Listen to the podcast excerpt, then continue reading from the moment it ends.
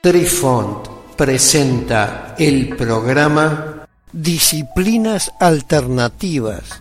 Hola amigos, les saluda Cucharita de Postre e inicia aquí nuestra crónica que seguramente los sorprenderá una vez más.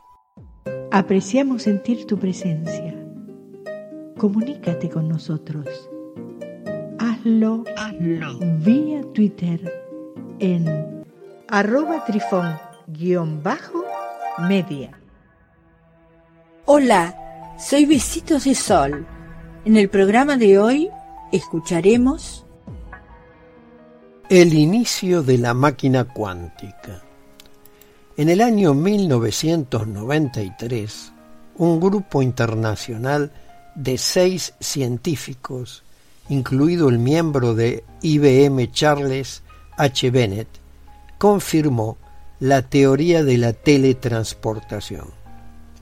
Confirmó así las intuiciones de la mayoría de los escritores de ciencia ficción al demostrar que la teletransportación perfecta es de hecho posible en principio, pero sólo si se destruye el original.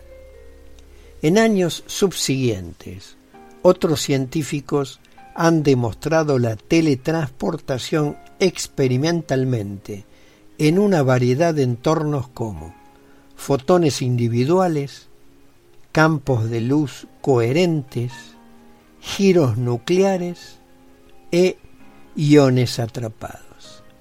La teletransportación prometía ser bastante útil como procesamiento de información ya que facilita la comunicación cuántica de largo alcance y facilita mucho la creación de una computadora cuántica que funcione adecuadamente, lo que en el futuro podría conducir a una Internet cuántica.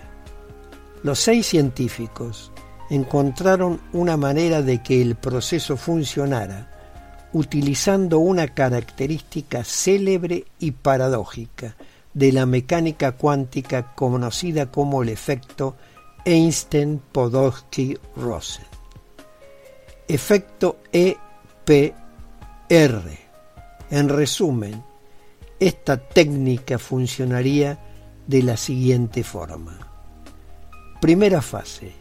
Se efectuaría el escaneado cuántico de una parte de la información de un objeto denominado A, que uno desea teletransportar. Segunda fase. Mientras que la parte restante no escaneada del objeto A a través del efecto Einstein-Podolsky-Rosen pasase a otro objeto denominado C, objeto este que nunca ha estado en contacto con A. Tercera fase. Más adelante se le aplicaría a C un tratamiento que dependiendo de la información escaneada haría posible conducir a C exactamente al mismo estado en que estaba A antes de escanearlo. Cuarta fase. Y por último, A en sí mismo ya no estaría en el estado original después de haber sido interrumpido su escaneado cuántico por lo que se habría logrado con este proceso la teletransportación y no la replicación. Resulta de ese tipo de teletransportación de exploración y reensamblado es realmente posible gracias a una propiedad de la mecánica cuántica llamada entrelazamiento cuántico. El entrelazamiento cuántico se produce cuando dos o más partículas se ven obligadas a mantener estados mutuamente excluyentes, por lo que al determinar una, se determina simultáneamente la otra. Para ejemplificar esto último, hagamos el ejercicio de solicitar un menú a una cadena de fast food. Si se pide una hamburguesa de carne y otra de pollo a la parrilla, al recibir en casa el pedido, no sabremos cuál es antes de abrir los envoltorios de las hamburguesas. Pero, tan pronto como se abre una, inmediatamente se sabe lo que hay en la otra sin necesidad de abrirla. Esto es cierto independientemente de lo lejos que esté un envoltorio del otro, pues lo mismo ocurre con las partículas cuánticas. Si tienes dos partículas cuánticas entrelazadas, saber el estado de una te dirá automáticamente el estado de la otra. Y al igual que con nuestra comida rápida, esto es independiente de la distancia a la que se encuentre una de otra, lo que significa que podemos utilizar el entrelazamiento como nuestro método de teletransportación. A partir de aquí, el resto es coser y cantar.